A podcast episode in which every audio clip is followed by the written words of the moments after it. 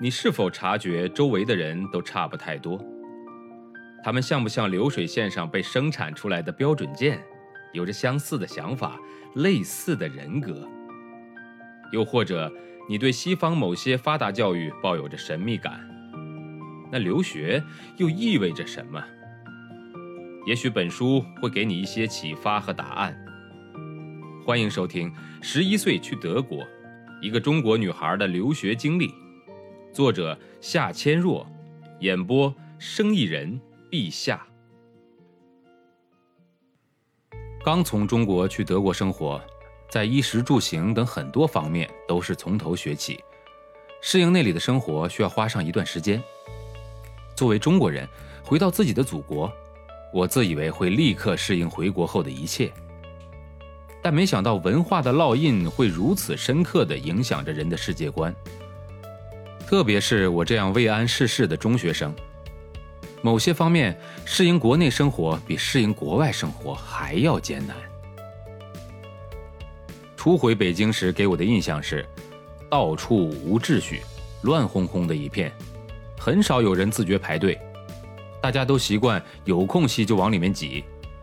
由于人实在太多，人和人之间的距离也就自然拉近了很多。在德国时。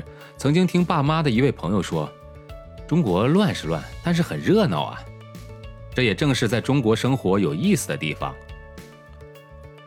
想想，出于人口数量也好，出于文化背景也罢，那种人挤人的景象，确实是在中国生活的一大特色。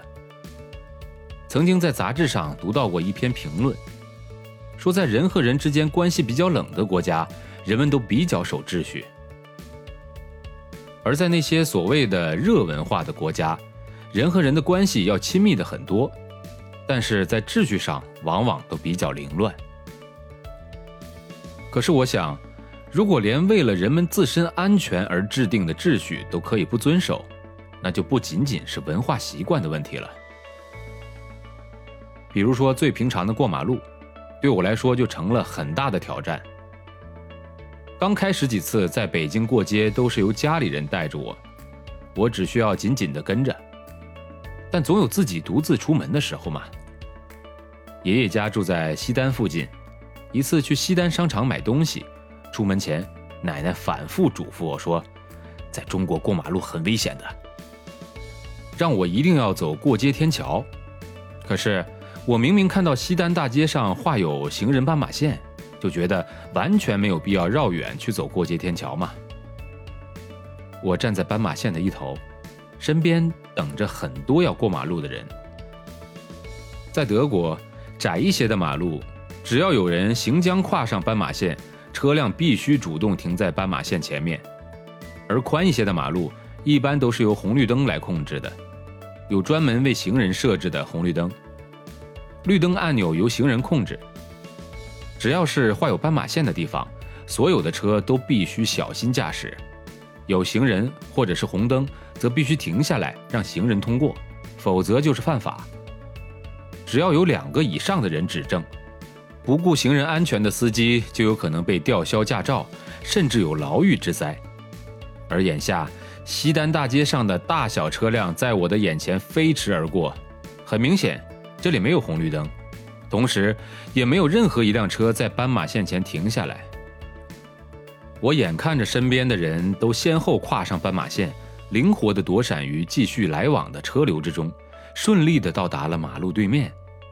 一方面让我惊诧不已，另一方面却不知道如何效仿。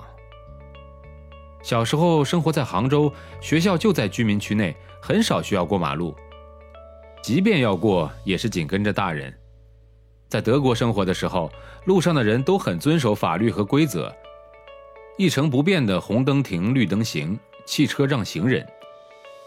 在他们当中生活久了，自然也就变得守规矩，人变得很老实，有些木木的。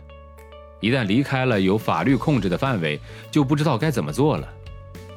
而回到了中国，我发现德国的那一套完全行不通了，做事就靠灵活和随机应变。因为大部分规则大家都不去遵守，要想达到目的，就要比别人的胆子大、动作快，甚至可以不择手段。过马路也是这样。面对此情此景，我终于明白，守规矩将寸步难行。但是我实在缺乏硬闯过去的胆量啊！有一刻，我突然发现，靠我这边的车道上没车，我赶紧向前跨了几步，来到了马路中间。结果才发现，这下子更麻烦了，因为另一边车道上的车根本不减速，此时想退也退不回去了。我只好站在马路正中间，身前身后都是飞奔的车辆。开过我身边的时候，一股夹着汽油味的热风刮过我的脸颊，吹乱了我的头发。和车辆离得如此之近，让我感觉到两腿发软。马路对面的人向我这里张望。能明显看到有不少人在笑话我，他们一定在想，这个人怎么那么笨呢？望着滚滚而来的车流，我闭了一刻眼睛，领会到了什么是叫做身临绝境，什么叫做冲锋陷阵，什么叫做临危不惧。此时，身后的车辆出现了空隙，我已失去了判断和选择的能力。仅靠着本能，拔脚扭头就往回奔跑。这时，只听见一连串刺耳的喇叭声和刹车声，我顾不得看，只是一味地冲向路边。本章节的演播告一段落，感谢您的收听，欢迎关注生意人陛下的其他节目。